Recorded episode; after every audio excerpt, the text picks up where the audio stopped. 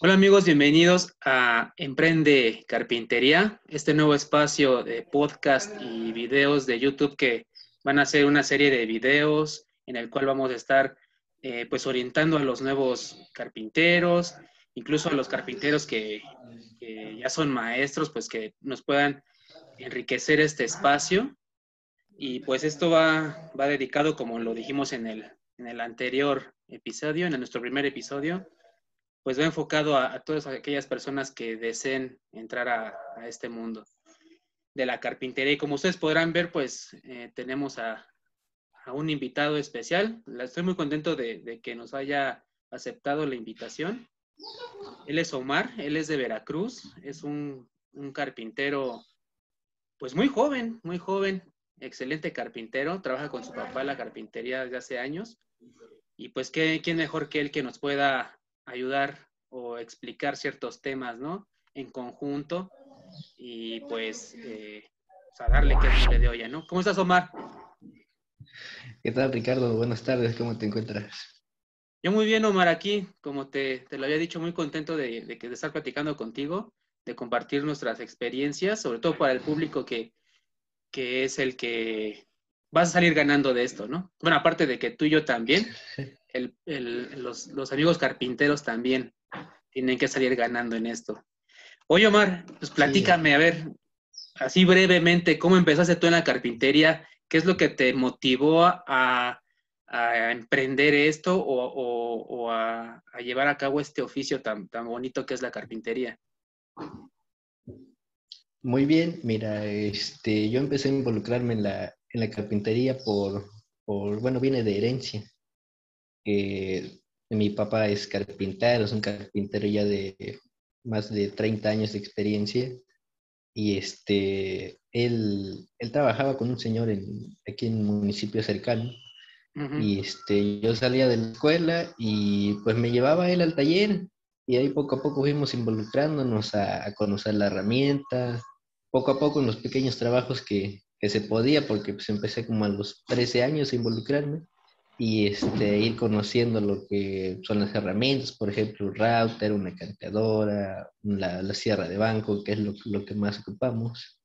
Y, y, así fue, y ya, y ya de lleno pues, a la carpintería y llevo tres años con mi papá trabajando actualmente. Muy bien.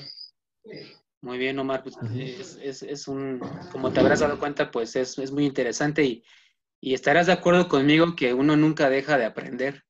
Siempre, aunque uno se dedique a hacer lo mismo, siempre cada día hay algo nuevo, hay algo nuevo, o se presentan cosas nuevas, ¿no?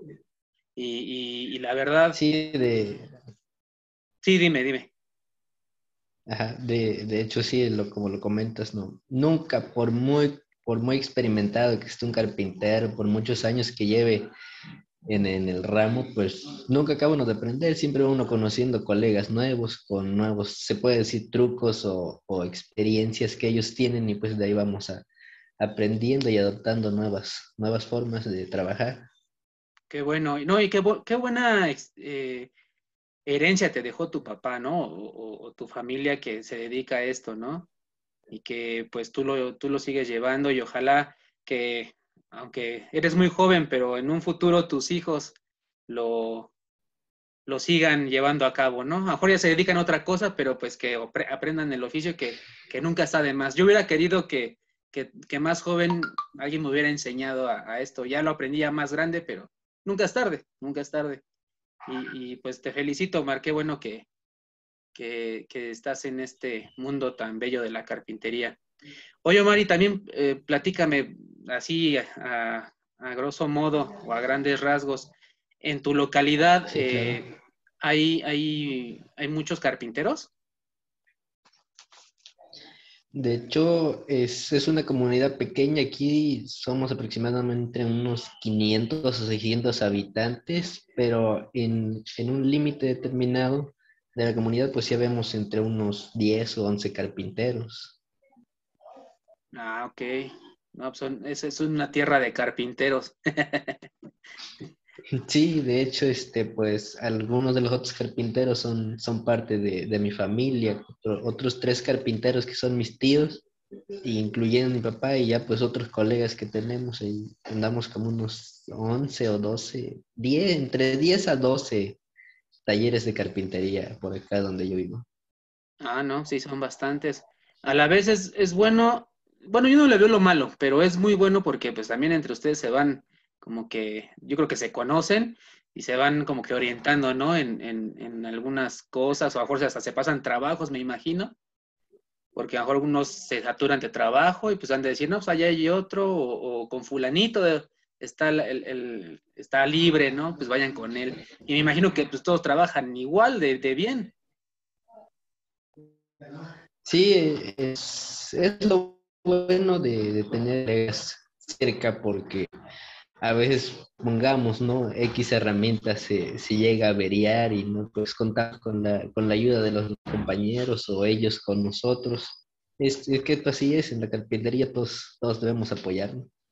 Claro, eso es lo más importante y acuérdate que el, el conocimiento se comparte y eso es muy, muy importante para que todos sigamos creciendo. Pues bueno, Omar, mira, te explico el, el, el, tema de, de hoy es eh, los tipos de madera. Los tipos de madera y pues vamos a adentrarnos, perdón, un poquito en, el tema. Eh, pues muchos, mucha gente que va empezando tiene dudas sobre este tema, que qué madera voy a utilizar para tal trabajo, qué madera voy a utilizar para tal trabajo. Hay muchas dudas sobre este tema y en el cual pues ojalá y, podamos ayudar a, nuestros colegas y a la gente que va empezando y si alguien tiene algún, alguna idea o algo que se nos pase en esta plática, pues déjenlo en los comentarios o, manden un mensaje por Instagram o algo para seguir enriqueciendo este espacio.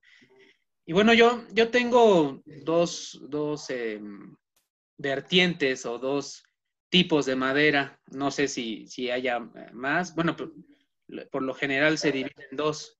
Lo que son las maderas blandas y las maderas duras. Y bueno, las duras, por, su propio nombre lo dice, ¿no? Son, son maderas pues muy, muy duras que, con las que puedes hacer a lo, mejor una silla que te puede durar eternidades, ¿no? Que te, va, es garantía de que te dure años y le heredes a tus nietos y a tus bisnietos y, la silla va a estar ahí y todavía o una mesa. También eh, este, bueno, en las blandas es donde pues, la gente dice, ¿cómo que maderas blandas? Pues son las maderas que son más frágiles. ¿A qué me refiero? Que eh, son, son mejores para trabajar, incluso para tallar. Ustedes que se dedican a la ebanistería, pues las trabajan mejor, Y pues, Así. y pues ojalá y, tú me puedas también apoyar en esto. Este, eh, existen, como ya dijimos, dos tipos de, de madera. Eh, entre las duras, pues eh, yo conozco el, roble, la caoba, el encino. no sé si me puedas apoyar con algún otro, pero esos son los que yo conozco más y, que he tenido la oportunidad de, de, trabajar con algunos de ellos. Ajá. Muy bien. Este, aquí nosotros en, en la zona, pues en maderas duras, que podríamos decir, hemos trabajado también la caoba, que es una madera bastante dura y, a veces en un tanto difícil de trabajar por, por, su, por su dureza que tiene. También hemos trabajado lo que es el, el locote, que es similar al pino, y el roble nos tocó una vez este, trabajarlo, pero muy poco, porque acá es, es difícil de conseguirlo. Sí, sí, la, la verdad es que ese es otro tema, ¿eh? Y ese es otro tema que podría durar mucho tiempo, que es que hay mucha deforestación y hay mucha eh, tala ilegal los árboles que están acabando con, Con, todos los árboles que antes había bastantes, la tala ilegal está acabando y es muy, muy raro que encuentres un, una mesa de roble en esos tiempos, ¿no? Y que al, estarse acabando, pues se encarecen también, son muy caras. Son, y, si es difícil conseguirlas, pues imagínate cuánto te van a dejar un pie, ¿no? De, esa madera.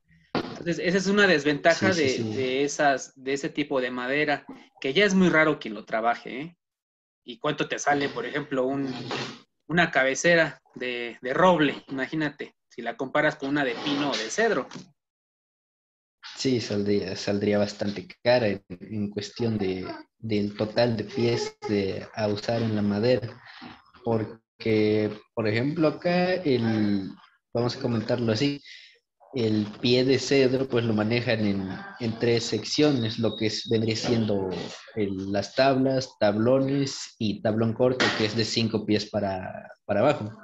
Y sí, los precios la verdad ya, ya, andan muy altos porque cada vez la madera es más difícil de conseguir.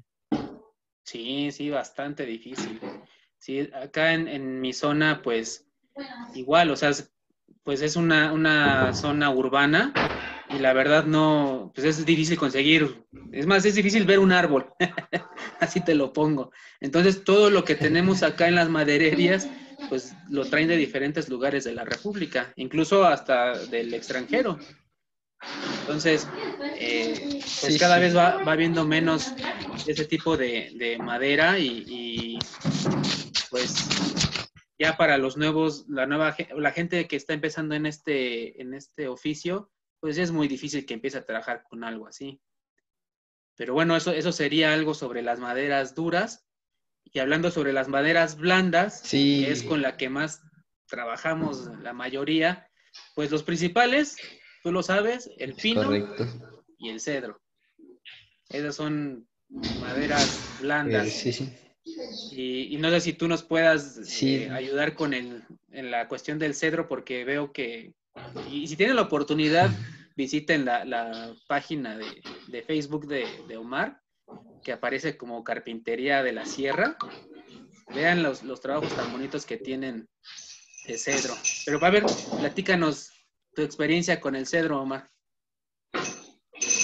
Claro, mira, este, nosotros en sí casi el, ¿qué te puedo decir? El, el 90% de los muebles que, que elaborados son de madera de cedro, porque pues es lo que le ofrecemos al cliente, es lo que más fácil de conseguir es acá, aparte de la caoba, la segunda sería la caoba. Y este, y, sí, la madera es, muy práctica para trabajar, aunque a veces este, es, es muy raro encontrarte alguna variación de cedro que tiene la, la veta bastante, ¿cómo te podría decir?, amarrada, difícil de, para cepillar con cepillos manuales pero este, ahorita con, con, lo que es la tecnología, con los cepillos industriales, pues pasan la madera en la rebajadora y ya no, ya no se complica trabajar tanto. Pero sí, la madera de cedro es, es muy buena, de bastante calidad y, y, los trabajos ahí están. Tiene, bueno, mi papá trabajó con sus hermanos y están los muebles este, que ellos empezaron hace unos que será 35 años por ahí así, los muebles están intactos, solo bueno, es una manita de mano con el barniz y, se ven como nuevos. En calidad siguen estando bastante bien. Sí, claro, y esa es una ventaja de la madera, eh, porque tenemos eh, otro tipo de, derivados de la madera como el aglomerado o el MDF que esos no les puedes dar una manita de gato, esos tienes que cambiar la pieza completa y si no, pues se va a ver horrible porque ya hay, hay estos MDF con, enchapado. Eh, venden, acá venden mucho el ocume, el enchapado de ocume, lo pegan al MDF y parece madera. Sí, yo he hecho muebles Con, enchapado y, pues tú lo ves y es madera. Pero lo que no sabe mucha gente, la gente que, que, no está tan acostumbrada a esto, se va con la finta y, dice, ah, pues la compro es de madera, pero si tú le haces un hoyo, te va a salir el hollín negro, y te vas a dar cuenta que, que no es madera. La madera nada más es, el, la superficie. Claro, lo, lo, hacen aparente. Bueno, para hay carpinteros modernos ahorita que, que no trabajan madera sólida, pero sí trabajan lo que es el MDF, los aglomerados, melaminado. Y también se ven, lucen muy bien los trabajos, solo que pues, como, bueno, ayer leí unos comentarios en Facebook que dice, pues lo, lo buscan por lujo, por estética, se ven bastante bonitos, pero como tú lo comentas, si, si se le tuviera que dar una manita de gato ya no, ya no se puede, en eso hay que cambiar el mueble completo. Y en, a lo contrario de los muebles que trabajamos nosotros, pues sí, vuelves a relijar, le metes lija de, de buen grado, tren lijado y el mueble te vuelve a quedar como nuevo. Sí, sí, esa es una, una gran ventaja. Y una, una, una, ventaja que yo veo en el que muchos carpinteros, yo creo que también por eso la usan, es que, eh, en primer el olor. El olor del cedro es muy característico estás trabajando el, cedro y, vas entrando a la casa o al taller y huele bastante a, bosque, bastante a, árbol. Muy, muy bonito. Pero cosa contraria, por ejemplo, al ser una, madera amarga, no se, no, se, no se le mete la polilla, no se corroe, no se... Eh, así que el insecto no, no se la come porque es muy amarga. Entonces, solita se ahuyenta de, ese tipo de, animalejos, ¿no? Claro, así es en esa, en esa parte, sí, como lo comentas, luego llegan aquí clientes o amigos que, casi no frecuentan con visitas y, luego llegan así y, se ve cómo, comienzan a percibir el olor a cedro y te lo comentan, oye, que, que, eres carpintero, que huele, huele bastante bien la casa, huele a cedro. Sí se llevan esa, esa sensación sí, bonita. Sí, muy, muy. Mira, yo te voy a contar una experiencia. Eh, cuando empecé en, esto de la. Ya lo conté en el, en el episodio pasado. Eh, trabajé el cedro así. Mi mamá amobló su, su cocina y ella forzosamente quería cedro, cedro, cedro. Y yo le dije, pues yo por sacármela, no yo por decir a lo fácil, porque pues no tenía la experiencia no, ¿sabes qué? Pues está el pino, está la melamina. No, yo quiero cedro. Y cuando la empecé a trabajar, la verdad que, fue una madera que, híjole, como mantequilla, se iba, la, la sierra se iba solita, la cegueta, se atornillaba muy fácil. La verdad que, trabajar con cedro es muy, muy, muy bueno para nosotros como carpinteros, ¿no? Y para el cliente también. el, tener un mueble de cedro, pues tú lo sabes, la del cedro es caro. Y pues en... Sí, sí. Pero obviamente el, mueble pues va a ser caro. Y lo que no me gusta a mí, o en este caso lo que hicimos, como es, hicimos una mesa de trabajo para la cocina, tuvimos que barnizarla. No metimos tinta porque pues yo digo que en una, en una madera sólida o en una madera, un árbol, ¿para qué meterle color cedro al cedro, no? Por, puesto que ya tiene un color natural. Entonces, si acaso, pues meterle El, barniz nada más, el acabado. Entonces, lo malo de esto es que como le metimos barniz, pues en primera el olor se va, la textura de la madera, o sea, ya la tocas, pues ya es un espejo casi, ¿no? Entonces ya no se siente el, árbol, sí, es la madera. Y porque otra, pues, tú me vas a ayudar en esto, se puede eh, aplicar aceites para el, cedro, para darles una mejor vista. Se pueden aplicar ceras incluso y no matas la textura, no matas tanto el olor. Obviamente a lo mejor le tienes que dar mantenimiento seguido, pero yo creo que eso es la mejor forma de trabajar una madera pues natural, ¿no? Sí, ahí, bueno, y ya, ya dependería en el gusto del cliente, lo, a lo que necesite, si lo quiere bien acabado, con acabado rústico, que sería sin barniz, y este, pues aquí a nosotros la mayoría de clientes sí no los pide barnizado, va, va con sus manos de fondo, tres manos de fondo, unas dos o tres de brillo, depende del presupuesto del cliente también. Claro. Y este, y, como te digo, muy, muy poco hemos entregado así, así rústico. La mayoría sí se va con, un buen acabado, casi como, como plástico queda ahí encima. Pero pues ya, ya es a gusto del cliente, cada quien como, como guste de sus muebles. Sí, claro. Y ese es otro tema, el cliente. Hay clientes que eh, te dicen, yo quiero mi, mi un ejemplo, ¿no? Eh, mi mesa de roble. En primera, pues conseguir el roble, como ya lo dijimos, pues es un poquito difícil. Si lo consigue, se va a encarecer. Sí, claro. y tú le das el presupuesto al cliente y, y pues el cliente dice, no, está muy caro.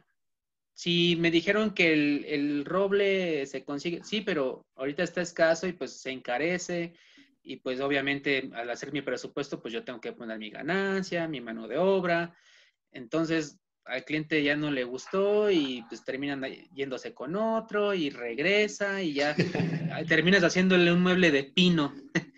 y pues así es el cliente, ni modo, hay que, hay que estar en constante eh, yo lo llamo así, constante meditación, para que, para hacerle entender al cliente ciertas cosas, ¿no?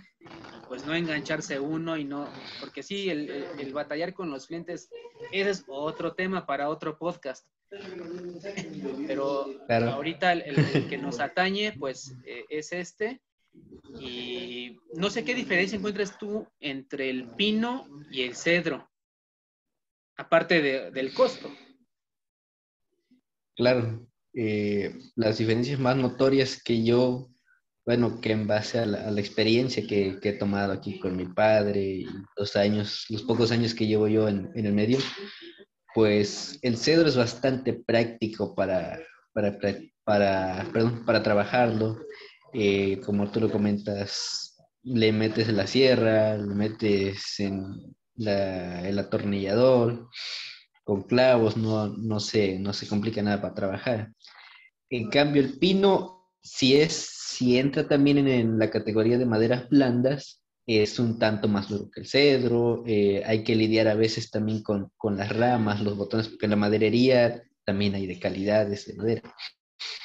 Y lo que hemos notado es que el, que el, que el pino tiende, bueno, ya en años ya ha trabajado, si no se trata la madera, tiende a, a polillarse, bueno, se le, le, comienza a entrar el gusano, la polilla. Para eso pues también hay que tratar las maderas, hay que, hay que saber cómo, cómo tratarla.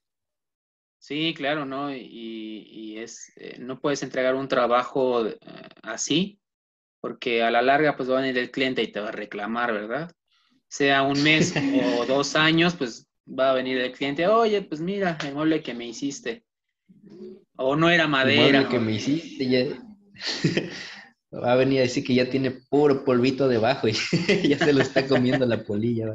Sí, bueno, y ahí también, por ejemplo, hablando del pino, pues ese sí le puedes aplicar lo que sea, un poliuretano, una, una laca, un este, hasta pintura vinílica si quieres, o sea, el pino es muy trabajable en ese aspecto, ¿no? Y cualquier tinta, ya sea el aceite o el alcohol, pues te va a agarrar, como es una, una madera en su color blanco o, blanquilla, blanquita, pues tiende a, que este tipo de materiales que tú le apliques, pues agarre mejor.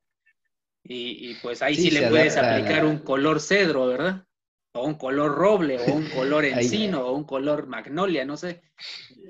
Infinidad de colores que hay ahorita que aparentan la madera. Pues el pino es, esa es una de sus ventajas, que le puedes aplicar cualquier acabado, cualquier tinta y, y, pues, lo que sea. Sí, así es, como comentas, al pino sí se le puede dar diferentes acabados. Bueno, nosotros aquí trabajamos mucho también el, el acabado en nogal, ya sea en, en el cedro, en tintado nogal, bueno, por ya, de los gustos del cliente, ¿no? Y el pino también, y, y, la veta del pino hace que los colores que le pongan lo resalte, lo resalte bastante bien, se ve, se ven muy bonitos los muebles. Sí, esa es otra característica de las maderas blandas, la veta. Hablando, hablando del cedro y hablando del pino, las vetas son muy, muy, este, se, ven luego, luego a, distancia. Y son muy, de, muy, muy finitas sus, sus, vetas y muy bonitas se ve, muy, muy bonitas. Es una, una, ventaja de estas. Y bueno, hablando del pino que tocabas el tema de las calidades, eh, no sé si nos pudieras explicar eh, los, los, tipos de calidad que te venden en las madererías o que la gente pudiera ir a la maderería a comprar o a escoger su madera dependiendo del proyecto que, que, tenga en puerta, ¿no? Que vaya a hacer. No es lo mismo ocupar un tipo de madera para una simbra o para una construcción que para un mueble. Claro. Entonces, si nos pudieras explicar los tipos de, o los eh, clases más bien que, tienen las madererías o que venden para nuestro, nuestros carpinteros. Claro. En, las madererías que nosotros hemos, hemos trabajado, pues te ofrecen que te ponen así tres calidades, la calidad, la, la, premium, la de media calidad y la, así como tú lo dices, madera ya para, para ocuparla en cimbras o en, obra negra para albañilería. Y pues hay veces que el presupuesto del cliente no da más y te dice, yo quiero un mueble sencillo, pues, y no importa que le metas madera de la, de la sencilla, pues vas a la maderería y pides madera de, de la menor calidad y obviamente el costo es menor. Y conforme va subiendo la calidad, pues también es el costo, obviamente. Y ya es la madera que te venden la limpia, se puede decir la del, la del corazón del, del árbol, donde no tiene ramas y, y, viene, viene bastante limpia la madera. Y la de más alta calidad, pues es la de los, los árboles, se puede decir, más viejos, más recios, que, que se puede diferenciar porque la veta viene muy, muy juntita. Ya son árboles muy, muy, muy viejos y es lo que considera madera de, mejor calidad y a los muebles se ve con, bastante, bastante bien el acabado, luce muy bien. Así es, lo, explicaste muy, muy bien. Y, otra, otra, como tú lo dices, en la, en la de primera calidad, pues el, no te encuentras nudos. O es muy raro que encuentres un nudo en una, en una tabla de, de primera calidad, ¿no? O de, o de la premium, que como tú le llamas es muy raro. Y, bueno, las, las medidas eh, que yo he visto estándar y que siempre, yo creo que en todas las madererías o en todos lados las venden, pues es la de 30 centímetros por 2 metros 50, me parece. Y hay, sí, bueno, ya... Es la... Sí, es la medida estándar que manejan las madererías y ya pues dependiendo bueno, dependiendo del contacto que tenga uno con el proveedor, te pueden aserrar árboles nuevos con, diferentes medidas, como tú lo pides, pueden ser unos, unos polines, unas tablas o incluso hasta tablones te, te llegan a vender de, pino. Pero sí, lo más común es en contratabla y, y los polines de, de, esa madera. Sí, sí, aparte que es la más comercial. Y bueno, pues pino, pues hay muchísimo.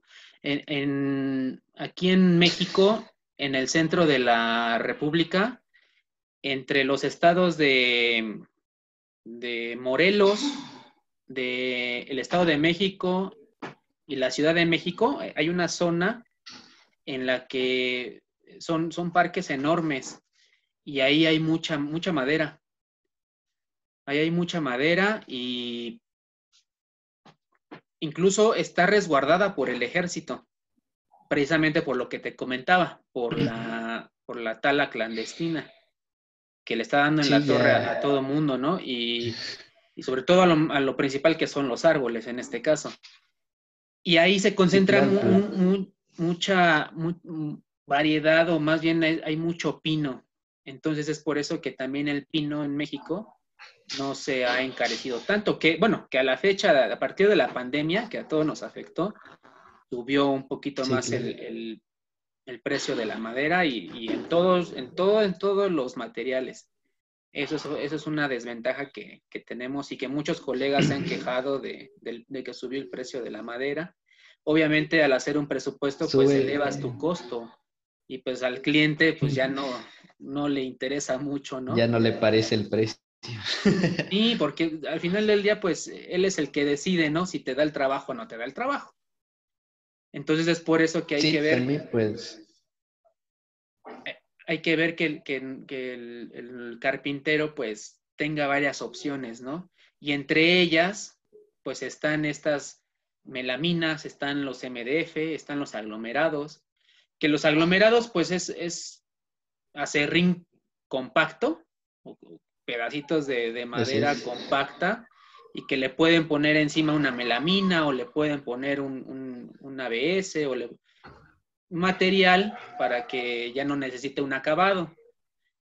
El MDF pues prácticamente pues, es como cartón comprimido, muy duro por cierto, entre el aglomerado y el MDF pues yo haría o preferiría un, uno de MDF por la dureza y aparte por, porque también se presta mucho para el trabajo.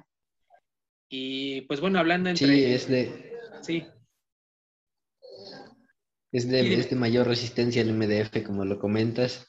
Y también hay clientes que pues tiene madera de trabajarse el MDF. El MDF sí resiste bien, sabiéndolo tratar, sellar bien los cantos, sellar todas las porosidades, con, con diferentes productos que ahorita están saliendo, que se están innovando.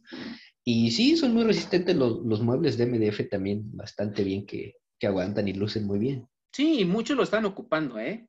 Por, el, por lo mismo también del, del, precio de la madera, pues optan por darle uh -huh. al cliente otra opción y ya depende del cliente si lo acepta, ¿no? que en la mayoría, pues así sí, es. Sí. La, la, mayoría de las cocinas que yo he visto por acá, por estos rumbos, son de MDF, son de aglomerado. Es muy difícil que encuentres un, una cocina de, de, cedro, ¿no? Una cocina de, de, encino. Es muy, muy, muy difícil. Si acaso de pino, pero de otro tipo de maderas, pues, pues es muy, muy difícil. ¿Qué te parece, Omar, si, si leemos un, unos mensajitos de nuestros amigos y lo comentamos? Claro. Mira, eh, nos manda el señor anónimo, así se llama, ¿eh? Nos manda un, una anécdota. Sí, sí. Dice, hola amigo, aquí está mi experiencia. Hace más o menos seis meses realicé un closet y todo bien hasta ahí, pero cuando realicé los cajones para la ropa, pues corté todas mis piezas. Pues corté todas mis piezas y las separé por testero y por costados. Y también las hice de les hice la ranura para el fondo. Entonces a la hora de armarlos, armarlos los clavé con la pistola. Entonces acaba, ah, y aquí comenta que los cajones fueron 10, 10 cajones para su closet que hizo. Dice, Ajá. 10 cajones, me di cuenta que puse lo, los testeros en lugar de los costados y los lados del testero, o sea que invirtió el costado con el testero y obviamente sí, sí. Al, al, al, armar, pues ya le sobraban de un lado, ¿no? El problema fue que por un lado sí. no entraba y por el otro lado le faltaban cuatro centímetros y pues tuve que hacerlos de nuevo. Nos vemos en el podcast. ¿Cómo ves, Omar? Suele sí, pasar, ¿no? Es, suele pasar. A, hay como dicen la, la, maldición de los 10 centímetros. a, a, cualquier carpintero le pasa, aunque por, por, mucha experiencia que tenga, a mí me ha pasado, a mi papá que lleva ya sus años también trabajando, luego ahí nos ponemos a, a decir, este, pues no pasa nada, es muy, es muy común que, que por a veces estar pensando en que los materiales, que la madera, que el mueble ya se trazó, que qué le voy a decir al cliente, que, bueno, X cosa. Estás pensando en otra cosa y cuando te diste cuenta ya cortaste mal, te falta. Bueno, no es problema cuando te sobra porque aún, aún tiene remedio, pero cuando ya te faltan, que será unos 10 centímetros, como el compañero en este caso, por cierto, un saludo. Un saludo para el compañero que, que le faltaron sus 4 centímetros. Este, al, al, al señor anónimo. Y pues, al señor anónimo que le faltaron los 4 centímetros. Es muy común y este, pues no, no hay que agüitarse por eso.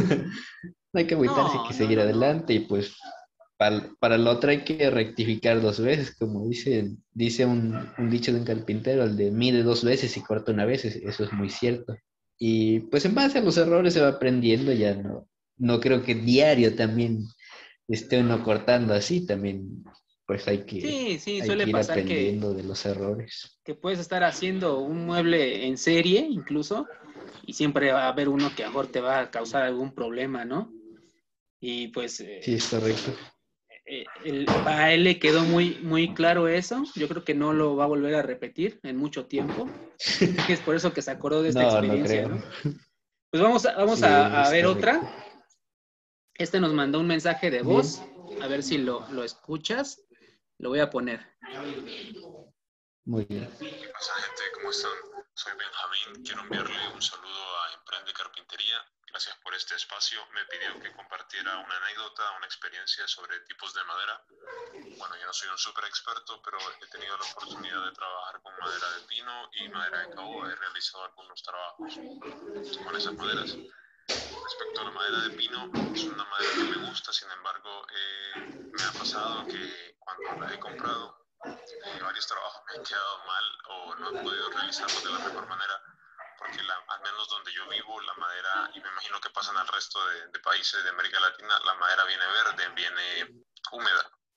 Entonces, si no se seca correctamente, tiende a torcerse, a presentar irregularidades, entonces he tenido que tomar el cepillo de carpintero y cantearla, lo cual es un proceso que toma tiempo y también técnica. Y continúa. Es un buen proceso de aprendizaje tomar el cepillo carpintero, cepillar la madera y dejarla perfectamente recta en sus caras, en sus cantos. Sin embargo, es algo como les digo, toma tiempo. A mí me ha costado mucho aprender, pero bueno, ahí voy. Entonces, la madera de pino quizás no sea la más apreciada porque es bastante económica, es la más común, pero a mí me gusta mucho el tono de esa madera y creo que se pueden hacer trabajos muy lindos en ella. Así que se le puede sacar el, mejor provecho a ese tipo de madera.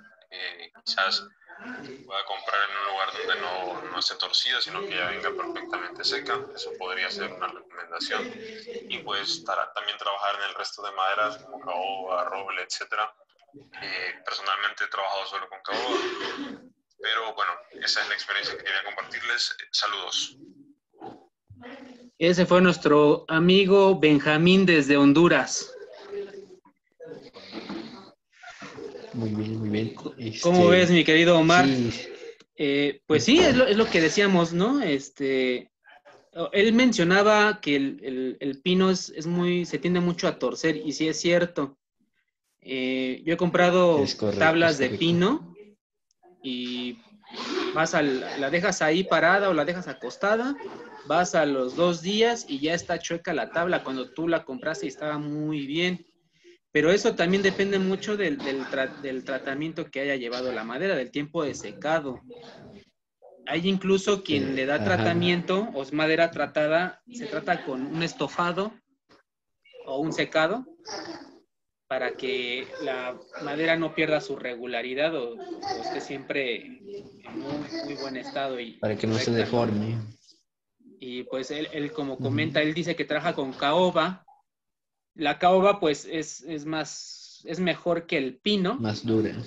Así es, es mejor que el pino, pero como él dice, se pueden hacer grandes cosas con el pino. Y si es cierto, pues la mayoría trabajamos con pino. ¿Quién no ha trabajado con pino? Entonces, eh, pues ahí está eh, subrayando todo lo que hemos dicho, ¿no? En el podcast. Eh, es correcto. Ahí las maderas, bueno, igual debemos especificar en las madererías cuando se hace la compra de madera, pues que necesitamos madera ya lo más seca que se pueda. Porque, así como lo comenta Benjamín, este, tiende a torcerse, o luego pasa que con el clima, cuando hace bastante calor o, hay suradas, o sea, vientos del sur me refiero, que es un, viento bastante cálido, muy caliente, tiende a, torcerse o a deformarse, y este, o luego así se escucha en la madera también, cuando ya está muy, muy seca, también la truena, la truena el calor y, y se escucha luego eh, me ha pasado acá que ya en clientes que dicen, oye, ¿por qué está sonando ella? Ah, pues es el calor y truena la madera. Y, son, sufre alteraciones la madera también con el clima y pues eso es, lo que pasa. Sí, incluso en el mueble ya hecho, en el mueble ya con tornillos, ya con pijas, ya con todo, el mueble tiende a tener sus, sus cambios según el clima, ya sea frío, extremo, ya sea que haya, haga mucho calor, truena, ¿no? Y hasta por eso luego dicen, es que espantan. no, ¿cuál espantan? Pues es, es tu mesa, ¿no? Que está tronando.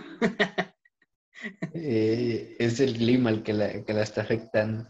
Sí, de hecho, pues, por ejemplo, con el calor, con el calor, cuando un mueble ya, ya está muy seco, tiende a, a veces a contraerse, se, se hace, se puede decir, se puede se hace más chico. Y con, con, el frío en lugares con bastante humedad tiende a, a expandirse o, se hincha. un problema muy común tal vez en, en las puertas que, que, pasan, cuando a la hora de instalar una puerta la deja uno bastante justa entre la puerta y el, el marco y cuando hace bastante frío o, o, hay mucha humedad en el ambiente se, se hincha y a veces llega a pegar la puerta con el marco y es, ahí donde luego te habla el cliente, oye, que quedó mal tu trabajo. Y, luego vuelve a hacer sol o, un clima cálido y se vuelve a contraer y son las alteraciones que, sufre la madera en, en, las diferentes exposiciones al clima. Sí, porque al final del día pues es, es algo natural. Es, un, es, una, es una pieza natural y pues toda pieza natural tiende a, a deformarse, ¿no? Sí, sufre, sufre sus cambios. Claro, tiene cambios naturales. Y pues bueno, en conclusión, mi querido Omar, eh, ¿algún un consejo que puedas dar a nuestros amigos eh, que se van iniciando en la, en la, carpintería o que incluso no se animan, no se animan a, a entrar a, a, este mundo por miedo a que miedo a que no les vaya a salir, miedo a que no, no, este, no es lo que esperaban. ¿Qué consejo les puedes dar, mi querido Omar? Tú que pues, ya llevas años en esto y que tan joven eh, te, espera mucho, mucho tiempo en este, este bello oficio. Sí, pues, pues más que nada, pues animar a, los compañeros nuevos que, que quieran iniciar o emprender su, su, taller de carpintería, ya sea como aficionados, que luego, luego vemos muchos comentarios de compañeros aficionados que suben un pequeño trabajo y, piden críticas, pues, pues alentarlos por muy pequeño que sea el trabajo y mientras se tengan las ganas de, de salir adelante, de emprender, así sea con poca herramienta, de la mejor marca, si, si tienen las posibilidades, si no, pues aunque sea con la de menor calidad, pues con las intenciones y las ganas que uno tenga, a salir adelante. Y pues no agüitar, así como lo comentaba hace rato, si en caso llegase a hacer un corte mal o, o alguna experiencia mala que tengan, pues no no son los únicos ni los primeros que, que, van a sufrir de eso, también nosotros ya lo pasamos, yo creo en un momento lo van a pasar. También, pues, recomendar la, la seguridad en el taller eh, es, también es muy importante, que usar, eh, ¿qué puedo decir? Lentes o gogles, como los llaman en su país, guantes cuando trabajamos con madera dura o herramienta que, que, pueda, que pueda afectar nuestra integridad. También mascarilla, protección para, para la respiración, mascarilla, auditiva en, un caso que trabajemos con, con herramientas, por ejemplo, qué sé yo, un trompo, un router, que son herramientas que hacen bastante ruido muy, muy agudo, protegernos y, y pues ánimo, ánimo a todos los compañeros que, que estén intentando crear su, su pequeño taller o, o, si ya están en el camino, a seguirle echarle ganas y también en los presupuestos para que, para que les deje algo. Cotizar en diferentes madererías para la madera, en ferreterías para el material, no nomás depender de un solo lado. Hay que tener de, de diferentes lados. Por si suben un lado, puedes comprar en el otro y andar de aquí para allá. Y ya en el camino, pues se va agarrando experiencia. Y, y así es como, como nosotros hemos andado y, y pues a ellos también les va a ir bien, les tiene que ir bien como a todos. El sol sale para todos. Así es, Omar, el sol sale para todos y, y eso es una, ojalá que estas experiencias de, nuestros amigos que nos mandaron mensajes, las nuestras, pues enriquezcan o sigan enriqueciendo a, estos compañeros e incluso a los que ya son unos maestros, pues yo creo que ellos también siguen aprendiendo, ¿no? Y, y, nos, ¿qué, nos queda a nosotros más que seguir transmitiendo conocimientos y seguir creciendo? Porque pues somos una comunidad de, carpinteros. He oído que en otros países no es muy, muy socorrida esta, este oficio, lo pagan muy, muy barato. Y en México todavía estamos eh, pues bien en ese aspecto, ¿no? Todavía tenemos árboles, todavía tenemos madera y, en qué trabajar y pues la gente pues lo sigue pidiendo y pues, ¿y qué queda? Más que seguirle. Obviamente si salen nuevas tecnologías, pues adecuarnos también a ellas, ¿no? Eh, no, está, no está de más intentar en otras cosas y, pues a seguirle amigos, a seguirle adelante. Omar, déjanos tus redes sociales, de todos modos vamos a dejar aquí en, en el link, en la pantalla, pero dínolas, por favor. Claro que sí. En Facebook, eh, la cuenta personal de un servidor, eh, estoy como Omar Gómez. Eh, la página de la carpintería que, que representamos se llama Carpintería de la Sierra, así nos pueden encontrar. En Instagram, Carpintería de la Sierra, igual Omar Gómez. Ahí estamos para servirle, compañeros que quieran resolver sus dudas o que tengan algún comentario, igual si, si pudieran hacer un comentario a, a nosotros. Eh, igual estamos para todo, para resolver, para comentar, para charlar, ya saben. Ahí estamos a la orden. Así es, mi querido Omar.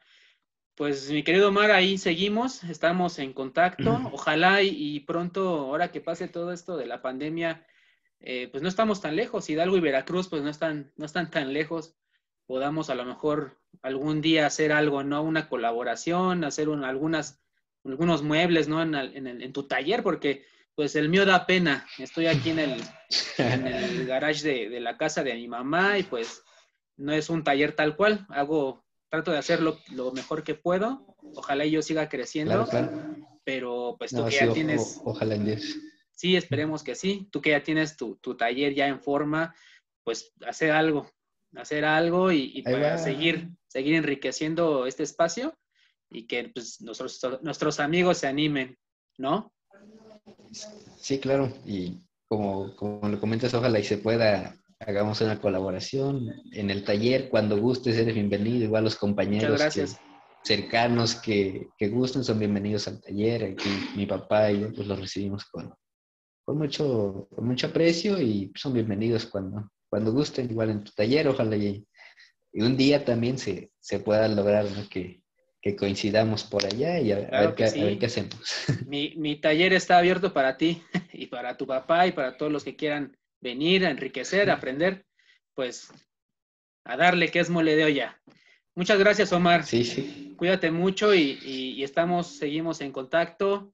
Y muchas gracias de nuevo por, por esta entrevista muy, muy enriquecedora. Cuídate, Omar. Saludos a tu familia. Saludos, igual, muchas gracias a ti, Ricardo. Un saludo y también a, todos los escritores, a los amigos carpinteros. Un saludo, ¿eh? Gracias por, por la entrevista, muy agradecido. A ti, Omar. Muchísimas gracias. Cuídate. Cuídese igual, Ricardo. Gracias.